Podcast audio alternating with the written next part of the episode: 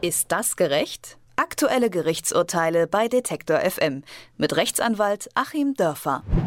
Die Asyldebatte ist mal wieder um eine Forderung bereichert worden. NRWs Ministerpräsidentin Hannelore Kraft will die Residenzpflicht für anerkannte Asylbewerber verschärfen.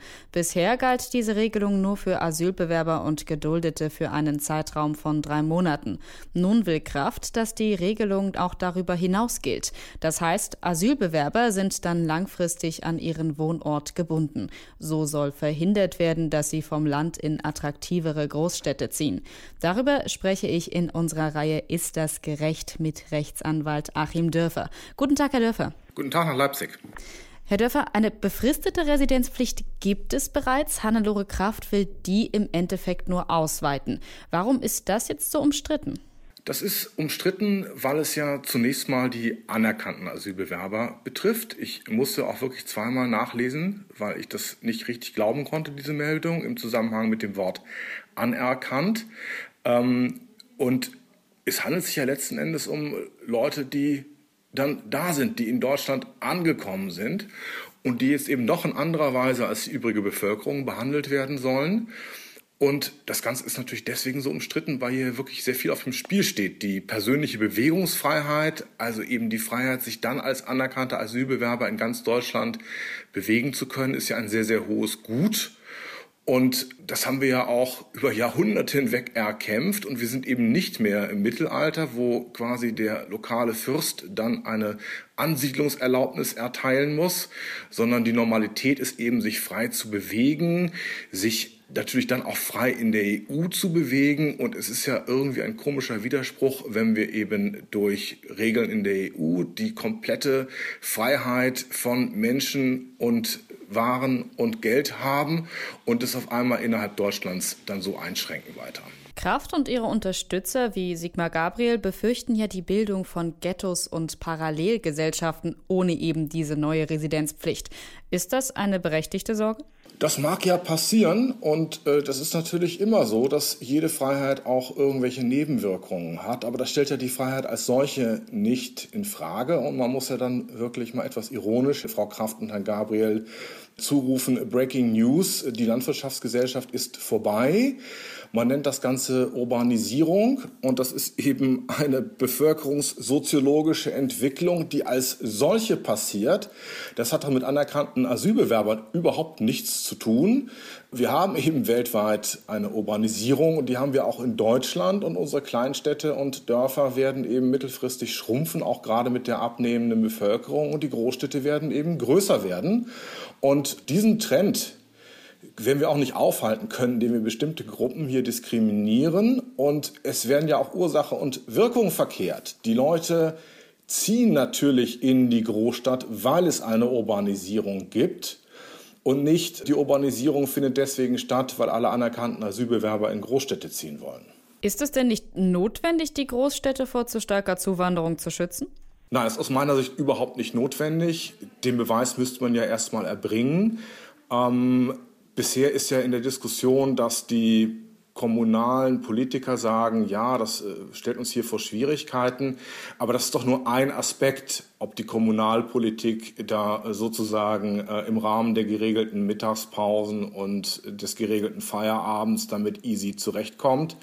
Andere Dinge müssen ja natürlich genauso ins Spiel gebracht werden. Und es ist natürlich nicht die oberste Freiheit, die des Kommunalpolitikers auf seinen geregelten Feierabend, sondern hier sind ganz andere Freiheitsrechte im Spiel. Wir reden hier zum einen über die Bewegungsfreiheit, aber man muss ja auch mal bedenken, Frau Kraft argumentiert hier mit Wohnen und Arbeiten, aber der Mensch besteht ja auch noch aus mehr als Wohnen und Arbeiten. Der besteht zum Beispiel aus Religion, aus Sport, aus Bildung, aus Kultur. Und all diese Dinge finden eben verstärkt in der Großstadt statt. Man kann doch niemandem verwehren, in die Nähe seines äh, Gotteshauses zu ziehen. Man kann doch niemandem verwehren, wenn er im Fußball begabt ist, in die Nähe seines Vereins zu ziehen oder eben Bildungschancen an der Volkshochschule, an der Schule, an der Hochschule zu suchen.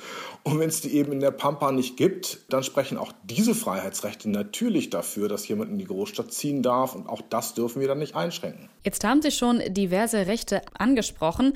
Ist es denn rechtlich überhaupt möglich, das Recht auf Freizügigkeit ganz einfach einzuschränken? Es ist immer natürlich sozusagen grundsätzlich eine Abwägungsfrage, wie ja ganz, ganz oft im Recht und ganz oft auch bei Fragen der Gerechtigkeit. Aber hier wage ich mal die Prognose, wenn das wirklich versucht wird, wird es das Bundesverfassungsgericht kippen, weil eben die Dinge, die dafür sprechen, das Ganze einzuschränken, ja eigentlich nur eine minimale Verlangsamung eines ohnehin bevölkerungssoziologisch vorhandenen Trends. Das ist ja das Einzige, was hier dafür spricht, diese Freiheitsrechte einzuschränken. Äh, oder vielleicht die Befürchtung der Ghettoisierung. Ja, okay, das kann Integrationshindernisse aufwerfen. Aber auch das hat ja nichts mit dem Wohnungsverhalten zu tun, sondern es hat natürlich auch etwas mit dem Wohnungsmarkt und vielen anderen Dingen zu tun. Und auch da gibt es mildere Mittel. Also man muss immer fragen, gibt es auch mildere Mittel, diese beiden Ziele, vielleicht Integrationspolitik und Entlastung der Kommunen zu erreichen? Ja, gibt es. Da müssen die Kommunen eben finanziell ein bisschen besser ausgestattet werden. Und man muss eben eine lokale Politik betreiben, die modern ist. Es gibt ja durchaus habe ich mich erst letzte Woche im Rahmen einer Fortbildung auch darum gekümmert, also den Begriff der Sozialräume, dass wir eben sozialpädagogisch vor Ort uns einfach mal anschauen, welche einzelnen Räume müssen wie entwickelt werden. Und nur weil jemand hier zu faul ist, für einen speziellen Sozialraum, in dem dann eben Zuzug stattfindet, Konzepte zu entwickeln, kann man den Leuten nicht die Freiheit nehmen. Deutschland steht ja mit der Residenzpflicht ziemlich einsam da in der EU. Angst vor Ghettoisierung und Parallelgesellschaft in Großstädten gibt es ja aber nicht nur hier. Welche rechtlichen Mittel werden denn in den anderen Staaten angewendet, um solchen Problemen vorzubeugen? Ja, eben leider relativ wenig. Wir haben hier natürlich ganz plakativ das Problem in Frankreich, was sich ja in vielerlei Hinsicht jetzt geäußert hat, nicht nur in dem Terrorismus, den wir zuletzt dort hatten, auch in Antisemitismus, der kabarettistisch in der überzogenen Weise stattfindet, überhaupt in Spannungen und ja, da sieht man, dass eben rechtlich gar nicht reagiert werden kann, sondern es kann eben nur politisch und vor Ort reagiert werden.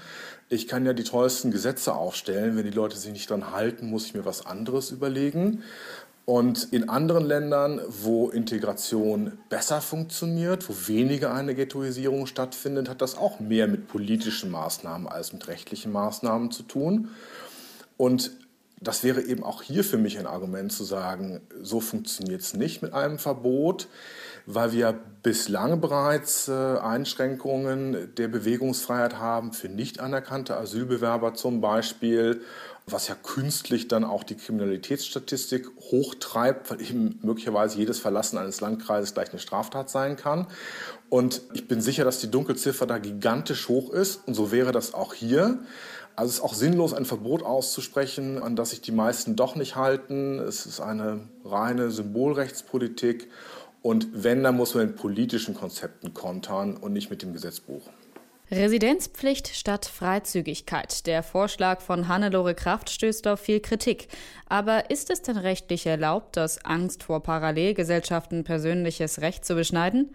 Die Einschätzung dazu hat Rechtsanwalt Achim Dörfer gegeben. Herr Dörfer, ich danke Ihnen für das Gespräch. Vielen Dank von mir.